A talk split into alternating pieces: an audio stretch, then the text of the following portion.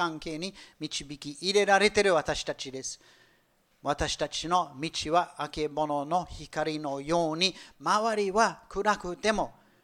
輝き輝きを増して真昼となる本当にそれを見てます多くの B1 の人たちの、あのー、今の生き方を見て本当にもういよいよ輝きを増して真昼となっているんですよね暗闇に負けてるんじゃなくて光として輝いていってると思います。本当にそれは主の私たちのためのご計画です。もう周りは暗い。もういろんなあの大変なことがある。だけど私たちは光として歩むことができるって、もうより輝いていく、より成長していってる、いろんな人の証を聞きます。家族の中で主が働いてる、もう一人一人を通して主が働いてる、いろんな証を聞いて、本当にねもう言ったら悪いぐらい、もうこれ本当に恵まれてるあの時期です。もう主の恵み、主の光を経験している時です。でも確かにいろんな経済的な不安を持っている人もいるし、家の中のいろんな困難もあるんですよね。あの僕の兄の奥さんからあの昨日メールがあってあの自分の妹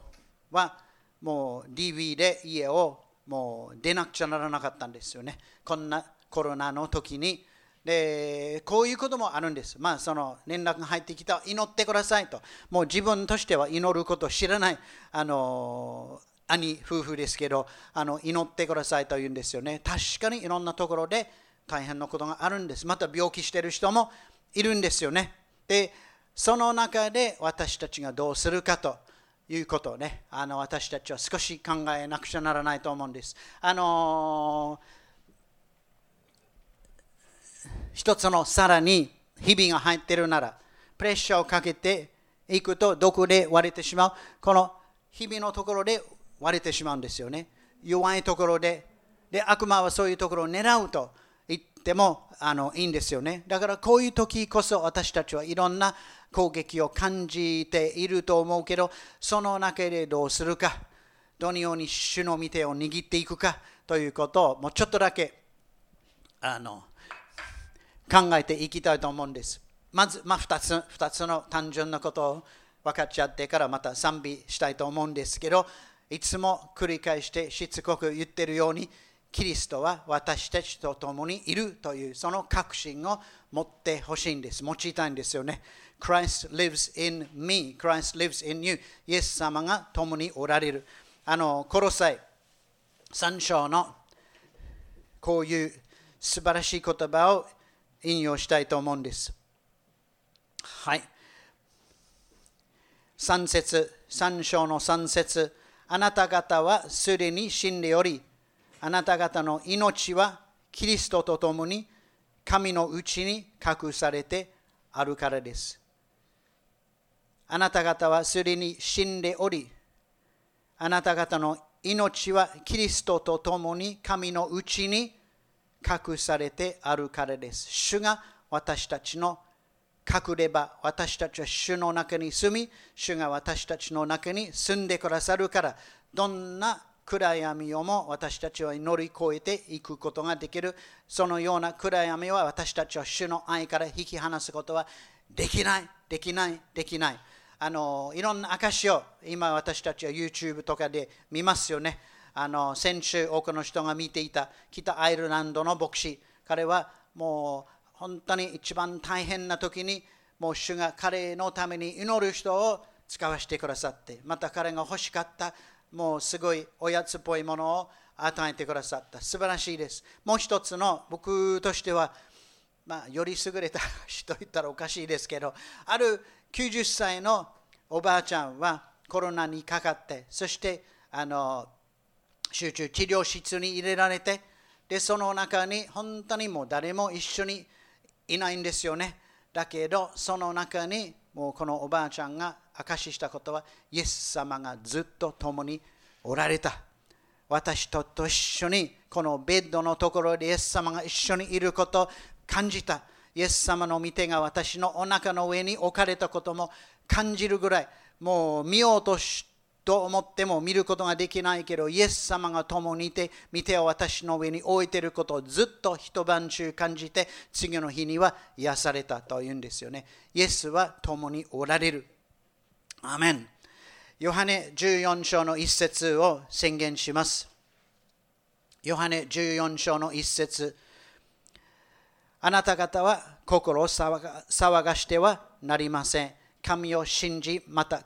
私を信じなさいとイエス様が言った言葉です。この信じることって信頼することだと言っていいと思うんですよね。信頼する。もう弟子たちは何回も何回もイエス様に何かあの自分の不信仰がもう怒られたんですよね。信仰の薄い人たちとかあの復活のいろんな光景の中で何で私を信じなかったかとあのイエス様に言われたこともあるんですよね。で僕は時々この弟子たちの、まあ、んなあんなすごい人たちというか、イエス様と一緒に歩んでいた人たちでさえ、奇跡を見ていた人でさえ、もう信仰は薄かったとか小さかったとか言われたら僕はどうなるって、もう自分の信仰はそれよりまた小さいと思ってしまうところはあるんですよね。だからでも次に考えた、これは真夜中のあの1週間、10日ほど前のひらめきだけどあのよく考えたら聖書の中にじゃあ誰が強い信仰を持っているか？弟子たちはまあまあ信仰が薄い信仰が弱い。なんでこんな信仰を持ってないのかとか言われた。あの、まあ、一つの例を出します。あのマタイマルマルコの4章。嵐の中に溺れかけた弟子たちはイエス様に言うんですよね。4章の38節先生、私たちが溺れて死にそうでも何とも思わないのですか？と言って、その後、イエス様信仰がないのはどうしたことですか？と聞くんですよね。これは弟子たちの不信仰、ね。結局、イエス様に信頼してないんです。不信感。イエス様本当に良いお方だと、もう信じきってないんですよね。イエス様なんで私たちのことを心配してくれないのかってこれは根本的におかしいですよね。で反対に強い信仰として褒められてる人は聖書の中に福音書の中に2人出るんですよね。もうちょっと予想外のまずローマ人の100人隊長彼はもうイエス様を自分のしもべを癒すために呼んだけど私の家の中にあなたを受け入れる資格はないから言葉だけを送ったらしもべが癒されると思ったんですよね。イエス様彼はもう Great Faith と英語版にあるんですよね。もう優れた偉大な信仰があると言われたんです。またもう一人、この人も標準だったんです。カナン人このカナンの女の方は自分の娘のためにイエス様のところに行って、で、イエス様はもう彼女をいろいろ試して、試して、試していって、彼女はもっと謙遜にへりくだって、へりくだって、へりくだって、そして最後にイエス様からその恵みを受けたんです。もうあなたの信仰は立派だと言われたんですよね。共通点はこれだと思うんですよね。2人とも自分はもう資格がない。もう資格がないと思っていて、だけど100%イエス様は良いお方だと思っていたんですよね。もう自分は資格がないのに、もう100人隊長、違法人、このカナンの女、違法人、もう自分はもう全然神様から恵みを受けるべき存在だと思ってなくて、だけどイエス様はまず権威がある。そしてイエス様もすごいすごい憐れみがある、絶対やってくれると信じきっていた信頼感ですよね。それだったら私たちはいけるんですよね。資格がないけど私たちは信じきってイエス様からの恵みを受けることができるんです。私たちはそうです。もう自分としては資格がない。でも神の子供として私たちは主の前に出て、そして主から恵みを受けることができるできるんです。宝刀息子が帰ってきた。お父さんが走っていって彼を抱きしめた。そのところの恵みを私たちはいろんな必要のために受けることができるんです。まあ、僕はこういうことを考えることは、まあ、少しは自分もあのがんとあの診断されたからいろいろやっぱり考えるんですよね。祈ります。また祈ってもらいます。で、一つお願いなんですよ。もう癒されるように祈ってほしいんです。だからもうこういう祈り方を時々聞きますけど、やめてほしいんですよね。フォーセットさんはいい人だから、フォーセットさんいてほしいって、あの役に立ってるからって、いなかったら困るから主を癒してください。そんなものじゃないんですよ。そんなものじゃないんです。癒しを受ける資格はない。まあ、神の子供としての資格はあるけど、自分にとっては自分の行いとか、自分がいいことしてるおりこさんだから、もういろんないい奉仕をしてるから、癒されるって、そんなそんなものじゃないんですよ。もう素晴らしい奉仕をしてる人は、主のタイミングで癒されなくて天に召されることはあるんですよね。私たちはただただ主の憐れみに自分を委ねていくんです。主がもう憐れみを与えてくださる。主の恵みは常しえまでもあります。パウロは自分の必要を主に持っていって、主はそれを蹴飛ばしたんですよね。今のあなたにとって一番必要なのは私の恵み、それだけだと言ったんですよね。私たちは主の憐れみ、主の恵みを絶対受けることができるから信頼していくんです。愛に満ちてお父さんのところに行って、主から恵みを受けるように、僕のために祈ったら、主よ、彼を憐れんでください。恵みを与えてください。いい人だから癒してくださいって通らないんです。僕らの友達はもう宣教師でありながらも大変なことを通っていって、自分たちの信仰がもう本当におかしくなったんです。こんないいことをしている私たち、こんないい奉仕をしている私たちになんでこんなことが起こりましたかって、そんんなものじゃないんです。私たちは主から良いことを受けるんです。憐れみを受けるんです。主は良いお方です。私たちの良いことを与えてくださる。信頼して、信頼して、主に自分の必要を持っていきたいと思うんです。あの、隠れ場、主が私たちの隠れ場とあの最初に言ったんですけど、ちょっと一つあの変えて、隠れ家という映画があるんですよね。あのこれは、えーオランダの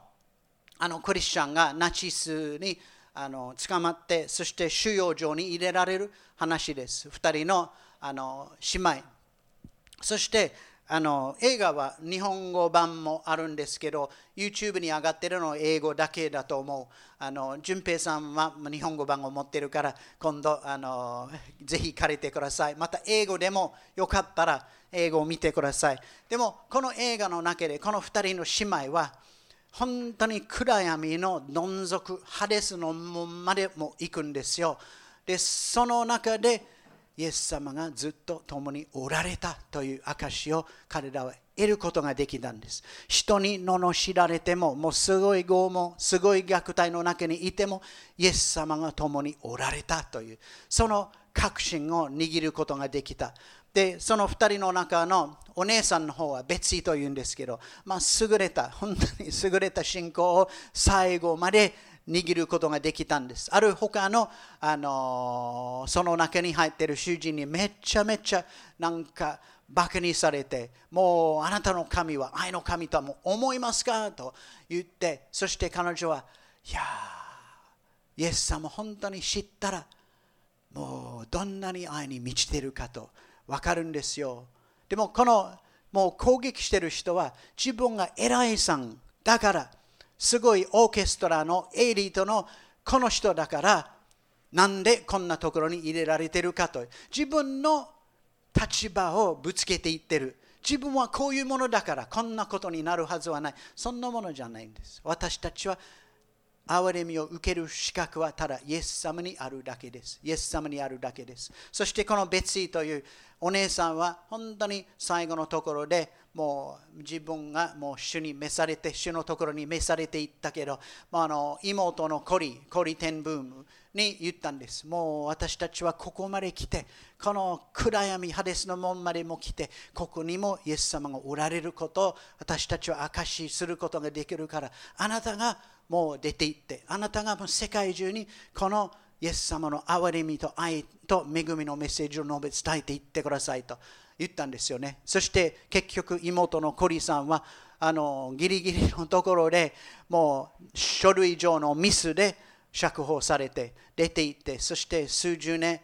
世界を回って神様の恵みと憐れみを宣言することができたんです。まあ、各例がというあの映画で彼らは自分の家の中にいろんなもう脱出してる逃げようとしてるユダヤ人を受け入れて守ろうとしていたんですけどそれだけじゃなくて主は私たちの隠れが私たちの隠れ場私たちは主の中に守られるどんなことがあっても私たちは主に自分を委ねていってそして主からの恵み憐れみ愛を受けることができます。この世で分かることはないでしょう。でも主にあって主の愛を私たちを味わうことができるんです。もう本当に自分を委ねて、主からの憐れみと愛と恵みを受け取ってください。自分が今悩んでるあの経済のこと、家族のこと、子供たちのこと、おじいちゃん、おばあちゃんのこと、主に委ねて、主は良いお方ですよ。主は良いお方ですよ。間違いなく主があなたと共におられるんですよ。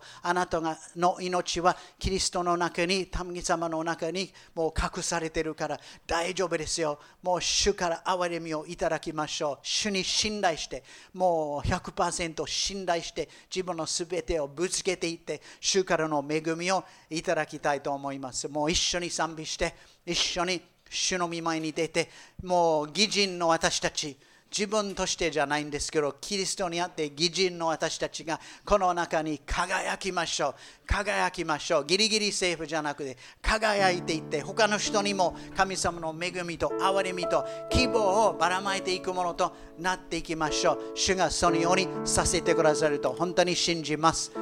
賛美しましょう。礼拝しましょう。ハレルヤ。ハレルヤ。主よ主よ私たちは自分を委ねて